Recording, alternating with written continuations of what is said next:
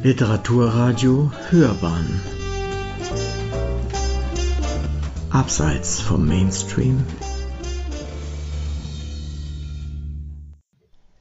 Ein unbefangenes Auge zum 80. Geburtstag des Literaturnobelpreisträgers Gao Xingjiang.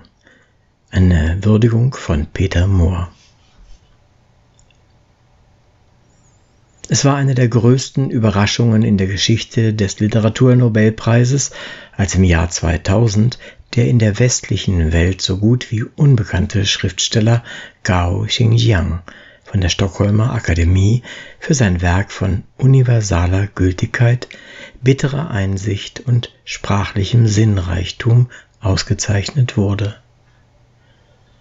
Im deutschen Sprachraum war er damals ein absolut unbeschriebenes Blatt. Es lagen nur wenige Exemplare seiner übersetzten Werke in einem Bochumer Kleinverlag vor. Seit 1987 lebt Gao in Paris, hat seinen chinesischen Pass zurückgegeben, galt und gilt in seinem Geburtsland als persona non grata. Daran hat auch die bedeutendste literarische Auszeichnung der Welt nichts geändert. In China sind seine Werke weiterhin nur hinter vorgehaltener Hand oder über das Internet zugänglich.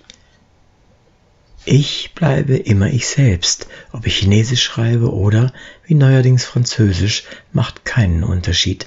Ein Schriftsteller schreibt, was er will. Unterstrich Gao einmal in einem Interview mit der Zeit seinen individuellen Gestus. Gaos Lebensweg ist von politischer Verfolgung und schwierigen Exiljahren gekennzeichnet. Seit über 30 Jahren lebt er bereits in Frankreich. Die Sprache hatte er schon in jungen Jahren in seiner Heimat gelernt und 1962 sein Französisch-Examen bestanden. Der Einfluss der europäischen Literatur auf sein künstlerisches Werk ist signifikant. Ionesco, Beckett und Artaud standen bei seinen Theaterarbeiten Pate und in seinen Erzählwerken schwingt latent immer auch der Geist von Franz Kafka durch die Zeilen.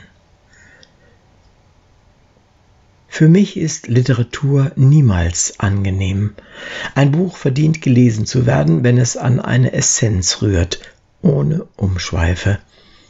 Was ich geschrieben habe, ist ohne Umschweife. Ich bin draufgängerisch.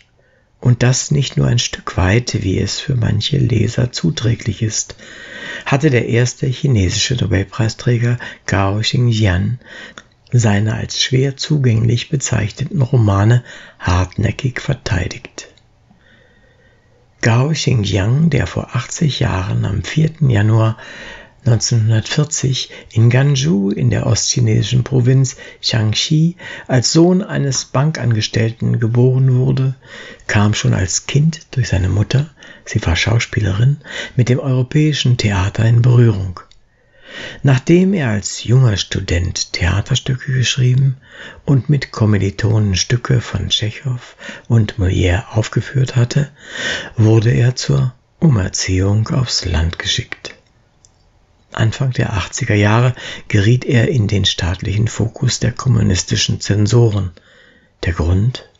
Er hatte einen Essay über den modernen europäischen Roman veröffentlicht. Zwei Jahre später wurde sein vom absurden Theater geprägtes Stück Busstation als geistige Verschmutzung gebrandmarkt und die Aufführungen wurden verboten. 1986 ging er für sechs Monate als Stipendiat nach Berlin, ließ sich anschließend in Frankreich nieder und wurde 1998 französischer Staatsbürger. Gao Xingjiang vollendete Anfang der 1990er Jahre seinen zehn Jahre zuvor begonnenen Roman Der Berg der Seele, ein aus 81 Kapiteln bestehendes Erzählwerk, das als Reiseroman getarnt eine beeindruckende ethnografische Studie und zudem eine Reise durch die chinesische Historie präsentiert. Zitat Man muss fragen, wo ist der Ort, von dem aus der Schriftsteller spricht? Er spricht nicht für seine Figuren, er ist Erzähler, ein unbefangenes Auge, ein kalter Beobachter, Er zeigt die Dinge, wie sie sind. Er arrangiert nichts und schwächt nichts ab, hatte Gao einmal erklärt. Viele Jahre hielt sich Gao finanziell mit seinen international angesehenen Tuschezeichnungen über Wasser, die in der Vergangenheit in Einzelausstellungen schon in Berlin und Baden-Baden zu sehen waren. Von der Nobelpreissumme kaufte sich Gao eine Fünfzimmerwohnung in der Pariser Rue Saint-Anne, unweit des Louvre und des Place de la Concorde. Den gigantischen Medienrummel um den Nobelpreis hat Gao Xingjian nicht unbeschadet überstanden. Nach zwei schweren Herzoperationen hat sich der Johann Sebastian Bach-Liebhaber weitestgehend aus der Öffentlichkeit zurückgezogen. Er sah sich selbst nur noch wie ein Dekorationsstück auf der Bühne der Politik. Heute liegen alle wichtigen Werke in deutscher Übersetzung bei S. Fischer vor. Zuletzt sind von ihm die Erzählungen Die Angel meines Großvaters erschienen. Sie hörten ein unbefangenes Auge zum 80. Geburtstag des Literaturnobelpreisträgers Gao Xingjian. Eine Würdigung von Peter Mohr. Sprecher war Uwe Kulnig.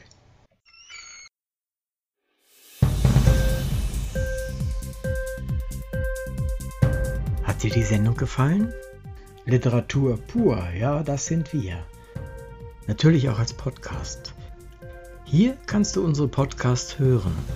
Anchor, Spotify, Apple Podcast, iTunes, Google Podcasts, radio.de und viele andere mehr.